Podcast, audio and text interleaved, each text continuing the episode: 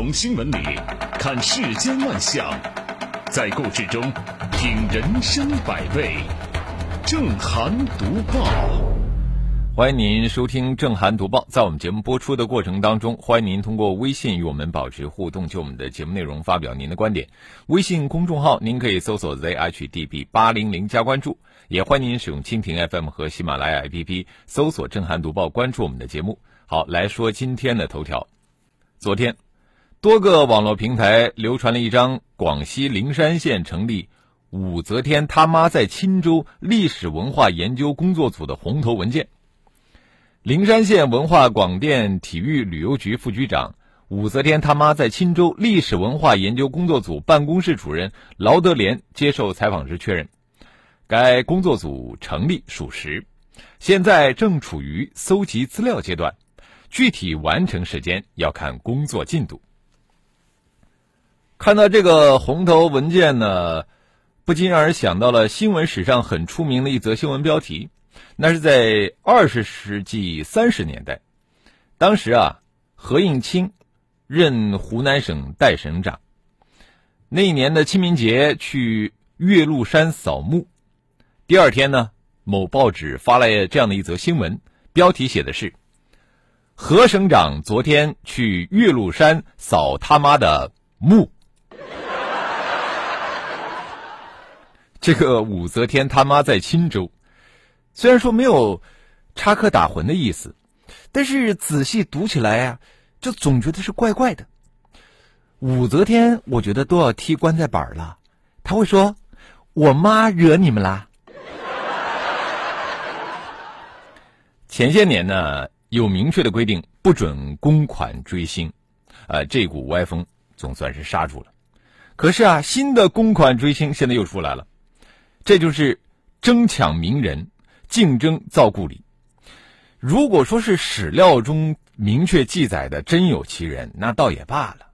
可是现在呢，有的只是存在于传说中啊，更有甚者，就是小说中才出现的人物，也都被拖出来了。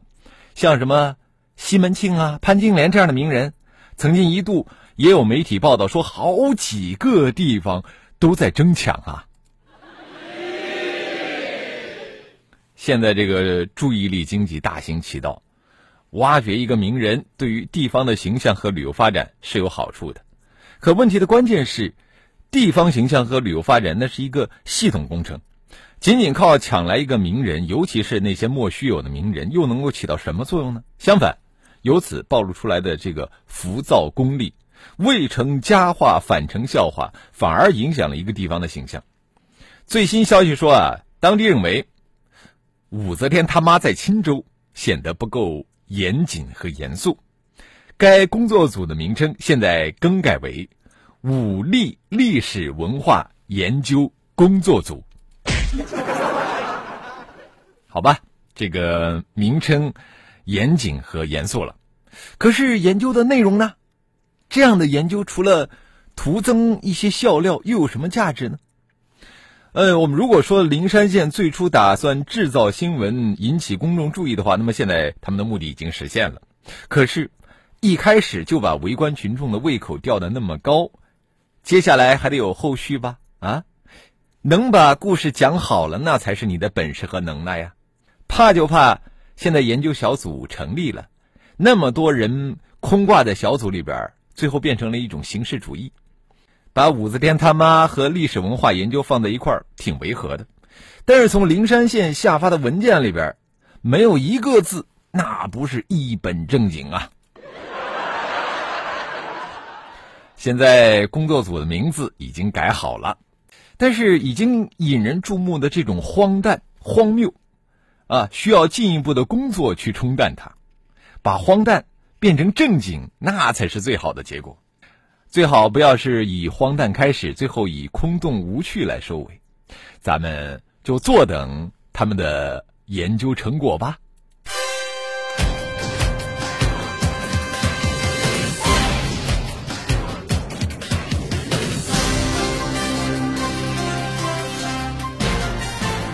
这里是正涵读报。县领导们还能够抽空研究一下武则天他妈，哎，不管怎么说，搞这个学术研究啊，总比搞烟酒要强，是不是？呃，接着说的这位研究生的研究啊，这几天也是在舆论场啊掀起了波澜。近日，浙江工商大学一篇题为《CEO 自恋及其经济后果研究》。以格力电器为例的硕士学位论文引发热议。该论文指出，董明珠的自恋人格导致格力电器产生内部人控制。同时啊，文章分析了董明珠自恋人格对格力电器业绩的影响，其采取的冒险决策和固执己见的自恋人格表现导致格力电器多元化失败。论文的结论在这个舆论场堪称是石破天惊。由于董明珠个人的影响力加上媒体扩散，这个学术议题呢，很快就在公共空间发酵。董明珠的言行常常霸气侧漏，她直言豪语的公共形象使得有些人认可她独有的自信。论文提及的自恋，似乎也在某种程度上契合了这种感性认知。只是呢，论文将董明珠性格和格力的经营联系到一起，使得这个讨论呢发生了转向。有人呢把论文中的自恋和人们社交所反感的行为混同，认为说这个论文是在贬损董明珠。其实啊，需要明确的是，学术论文它是一种学理探讨，即便是针对格力电器展开个案研究，依旧是经由案例分析让理论落地开花。而人们对论文的了解呢，大多是来自报道，很少有人去看他的这个论文的全文。其实呢，纵观他的全篇论文，在整整近八十页的正文当中，不管是理论模型的选择，还是这个论证的过程依据，都富有动态的眼光，以此来看待董明珠对企业经营的影响。他的结论呢，并不是简单的情绪宣泄，尽管说他的结果有一些批判的意味，但学术批判并非道德摄入。呃，学术界对于学术批判呢，往往持包容和开放的态度。那么这样的包容态度，我觉得也值得我们在理解论文结论的时候呢，去调整我们的视角和我们的倾向。有人说啊，董明珠女士可以依论文的结论不够准确或有损个人名誉提起诉讼，但是不是需要这么做，这要看人家董明珠个人的意愿了，是吧？即便如此，法律也才是定分指争的最终力量。相反呢，如果说这篇论文的有一些说法，或者说真的戳中了格力发展的痛点，那么它的学术价值就有所体现，而带有批判性的学理思考，也可以为格力的发展提供一定的借鉴。这里是正涵读报。对于学术批判，我们一定要包容；但是对于发生在学校里的丑事儿，我们一定要零容忍。这两天啊，西安音乐学院一系领导被指性骚扰女生致其自杀事件，引发了社会的广泛关注。据女学生的家长实名举报，该学校钢琴系原书记梁某性骚扰自己的女儿，致其抑郁。二零一八年十二月二十二号，在校外的出租屋留下了一份遗书后，自缢身亡。女生的母亲称，女儿在遗书中写道：“梁某曾让她叫他爸爸，并经常对她动手动脚。此外呢，女儿专业课考试以前，这个梁某曾经向他们索贿十二万。”记者从该校相关人士处了解到，这个梁某平时喜欢和女学生开玩笑，和学生呢没有把握好分寸和距离。他在学校认干女儿一事基本属实。二零一九年四月，学校已经暂停梁某担任的系党书记一职。呃，也曾在学校举办的会议把梁某作为反例，敦促教师引以为戒，加强师风师德建设。目前的陕西省纪委已经对此事立案调查。就这起个案来说，涉事的教师到底有没有违法违规行为？调查已经介入。呃，公众啊，不妨给真相一点时间，不宜偏听。这些年来呢，随着社会能见度的提升，高校师风师德问题啊时有爆出，教育部门呢对此也是高度重视。不断的建章立制、强化治理，我觉得每一个高校都应该高度重视一个个具体个案的查处，态度鲜明，绝不手软，因为这样才能够为健全反性骚扰长效机制打下坚实的基础。我们希望这个事能够尽早得到妥善的解决，给急需答案的人以答案，别让个案处置适当衍生出的次生舆情，别让反性骚扰的共识在该严肃处理却不严肃处理当中被消解。这里是正涵读报。现在有些教授被叫做禽兽啊，有些老师呢，真的也是枉为人师。四川乐至中学安排学生在校门口列队迎接老师，被住在学校附近的居民拍下视频传到了网上。在这个视频里边，有一辆车进入校门，学生们九十度鞠躬，大声喊着“老师好”，而老师的车并没有停下。坐在车里的老师，想必啊有一种被满足的权利感。拍摄视频者告诉记者：“他说早上六点五十分。”就让学生干这些，不如让学生娃们多睡一会儿觉。孩子这么早就为形式主义所折腾，怎么能够不让人心疼啊？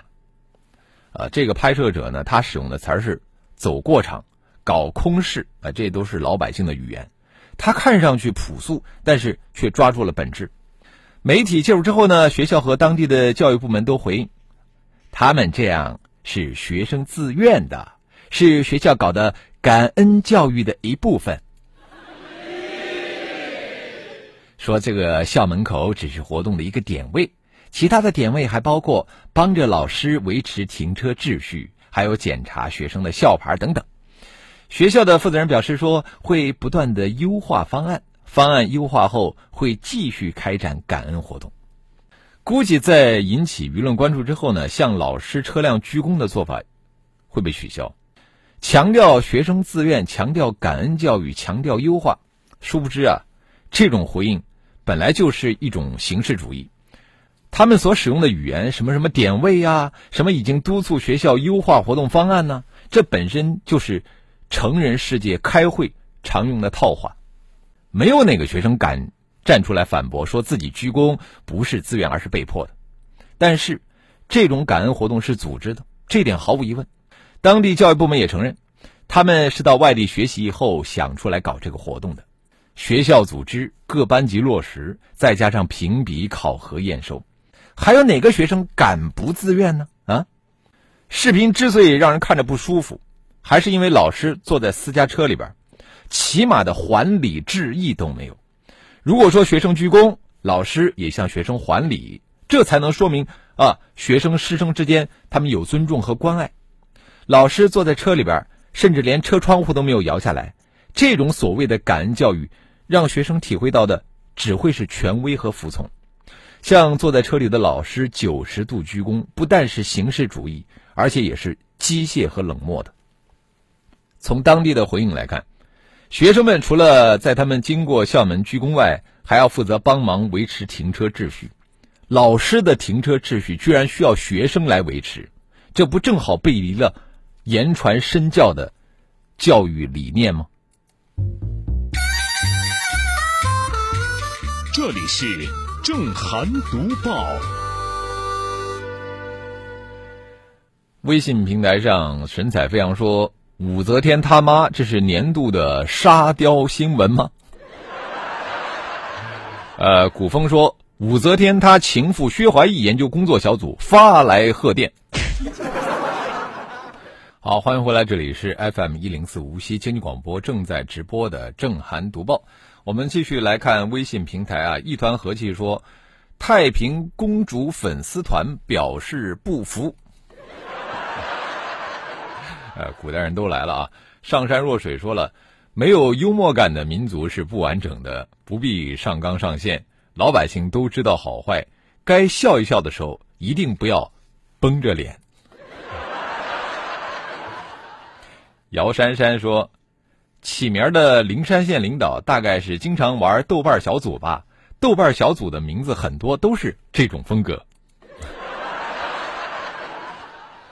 木子李他说：“成立这样的所谓研究小组的目的，以研究为名拨钱分钱，以研究工作为名能够旅游，名曰考察聚餐，名曰开会，还可以报销。”呃，三弟。说这种酒囊饭袋是怎么当上领导的？即便是真要搞这种荒诞的项目，小学生也不会起这种名字吧？斌哥说，乔布斯的霸道明显远超董明珠。如果说要论自恋的话，乔布斯要比董小姐严重的多。栀子花开说了，别光纸上谈兵，呃，换一个不自恋的就能够领导格力走向更好吗？呃，好名无字。他说，董明珠在国内做空调还是比较靠谱的啊，做芯片和手机那就算了吧。呃，董董小姐信誓旦旦要打造最好的手机，可是到现在还没有投放市场。好，我们也欢迎更多的朋友可以就我们的节目内容来发表您的观点。微信公众号您可以搜索 zhdb 八零零加关注。我们继续来读报。如何提高这个基层相关部门的服务意识，解决门难进？脸难看、事儿难办等顽疾呢？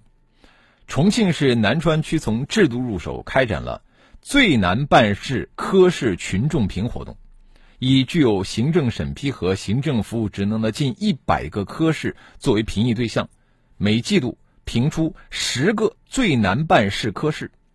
该评议共设置了冷、懒、推、乱、贪五项指标，其中每一项都进行了具体化。办事企业和群众呢，非常容易对号入座。被折腾的服务作风、冷懒推乱贪所带来的结果，就是耗费了被服务者大量的时间和精力，啊，当然呢，也给这个公共部门的对外形象带来了严重的影响。呃，之前有一个女士啊，她想把她的户口从昆明迁到成都，却被告知呢，需要她有一张未婚证明，结果她往返昆明和成都。奔波四次，耗时了八个月，没有一个地方和部门愿意开具这份证明。当然了，最后的结果是，来回奔波的证明并非无法开或者无处开，而是不愿意开和不想开所导致的。类似这样的案例还有很多，就是群众往往会陷入证明“我妈是我妈”的这种困境当中。尽管呢，很多地方在公共服务部门和窗口也设立了什么举报热线啊、投诉渠道这样的呃监督和救济途径。不过，基于考核的这种形式化，对服务作风的促进难以产生实质性的作用。那用什么方式来考核和评价服务窗口？最难办事科室评选无疑是一个成功的范例。呃，相比较评先评优，更多侧重于内部而言，这个最难办事科室的评选呢更加开放，也更接地气。尤为重要的是，他把这个评价权下放给了公众。让群众说了算，真正得以落地。服务部门和窗口呢，要赢得群众认可，就只能以群众为中心，而不是以我为主，或者是以领导为主。从我行我素到察言观色，啊，这个是服务作风的根本性转变。黑榜的这个耻感督促固然是功不可没，但是刚性的问责问效，这个问责呢，也是解决问题的牛鼻子。截止到二零二零年十月底。该活动已经持续评议十六次，谈话提醒分管领导一百三十七人次，约谈科室负责人四十二人次，免职四人，多名拟提拔干部暂缓提拔。自然呢，结果足以说明一切。有了黑榜为底，红榜呢就会纷至沓来。重庆南川区在优化营商环境、强化权力约束和推进法治政府建设方面的尝试，值得其他的地方学习。和仿效。好了，我们今天的震撼读报就到这里，感谢您的收听和参与。更多的交流，请您搜索微信公众号 zhdb 八零零加关注，也欢迎您使用蜻蜓 FM 和喜马拉雅 APP 搜索震撼读报，关注我们的节目。